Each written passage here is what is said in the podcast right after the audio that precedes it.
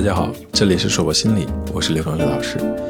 从今天开始，我和大家一起学习绘画心理学方面的知识。绘画是一种非言语的沟通途径，绘画心理分析是一门能够进入人内心世界的方法。绘画心理分析呢，是用绘画这种方式作为分析师和作画者之间的中介物来进行一种互动。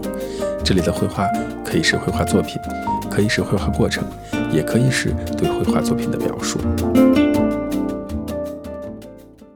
这一讲的主题叫做“为什么绘画心理是科学的？绘画心理为什么是科学的？”我们要看到的是关于绘画心理的基本理论。绘画心理治疗的理论研究主要是以心理投射理论、大脑功能的不对称性理论以及升华理论为主要的理论依据。我们先来看看心理投射理论。心理投射理论呢，是用非言语的象征工具对自我潜意识的一种表达。说的简单点，就是通过作画者在作画的过程中，不自觉地把他的内心世界、人格特征都在画中传递了出来。笔记心理学也是基于这样的原理，所以中国人才会有“字如其人”这样的说法。对于非心理学专业的吃瓜群众来说，是不是听起来有点怕怕的？这种画一幅画、写几个字就可以了解你内心的神技能，是不是又害怕又神秘？又有点不敢相信，还有点想要尝试的蠢蠢欲动呢。如果你真的这么觉得，那就大错特错了。没有谁可以只凭一幅简单的作品就把对方的人生分析一遍，还要结合很多的心理学专业知识，才有可能得出一个相对正确的结果。注意，我这里用了很多的限定词，少一个可能表达的意思就不准确了。当然，我也经常和学生打趣地说：“好好学习绘画心理分析这门技术，这样真找不到工作了，以后在个寺庙门口支一个摊位，算个卦也是可以的。”当然，以上所谓的算卦内容纯属娱乐，大家千万不要听差了。我们还是要回到严肃认真的学习当中去。回顾一下以上的知识点，心理投射技术作为绘画心理分析的理论支撑是有其科学性的。同样，任何一个经过专业训练的人士都可以通过对方的绘画作品和绘画的过程，以及对绘画作品的描述，了解到另外一个人的个性或者内心深处的一部分。但是，没有办法通过一幅绘画作品了解你的人生。了解你的一辈子，或者把你像外星人一样用 X 光透射解析了一遍。第二个理论呢是大脑的功能不对称性理论。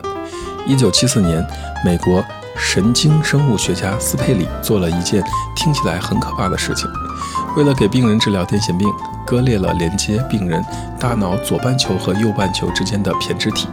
也正因为他的割裂脑实验，才让人们得以发现大脑两半球具有功能的不对称性。在此后的大量研究表明，大脑的左半球主要与我们的语言、意识、分析等密切相关，而右侧半球呢，则主要感知非认知的视觉图像与艺术能力和情绪反应。这样的研究结果让人们开始注意到右脑开发。与与个体心理状态的联系，为人类在艺术心理治疗实践上提供了必要的理论依据。有些吃瓜群众在想，不就画个画吗？瞎逼逼这些干嘛？其实，从心理学的角度分析一幅绘画作品，远没有大家想的那么简单。后面要学习的很多的知识和技能，才能看起来好像很轻松的样子。说到这里，放一句经典的心灵鸡汤：你只有用尽全力，才可能看起来毫不费力。当然，作为一个学科，绘画心理也有很多科学的分析方法，值得我们去学习和掌握，也一点都不神秘哦。第三个理论呢是升华理论。弗洛伊德认为呢，升华是一种本能的力量，用一种非本能的形式予以释放的过程。个体对某个对象的情感愿望转移到另外的一个比较安全的对象上。而后者完全成为前者的替代，是升华的基础。发生在社会道德允许的范围内，升华被认为是最积极、最富有建设性的自我防御机制。所有的自我防御机制都依赖于升华。升华是被认为最积极、最富有建设性的自我防御机制。所有的自我发展都依赖于升华。当内心的冲突、原始的欲望、本能等元素反映在画面上的时候，那就是一次升华的过程。通过升华，个体可以找到合理的方式来表达自己没有被满足的本能，同时也为社会创造了各种各样的价值。说的再通俗点，通过绘画呢，可以达成愿望，宣泄悲伤。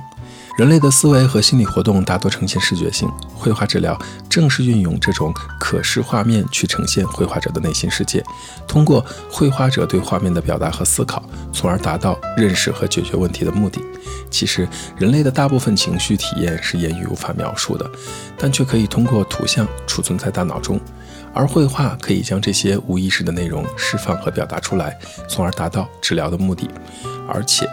绘画本身就是一种符号，绘画者运用它可以较为安全、顺畅地表达自己的内心冲突、情感还有愿望。最重要的是，在绘画治疗中，艺术创作和心理治疗是平行的。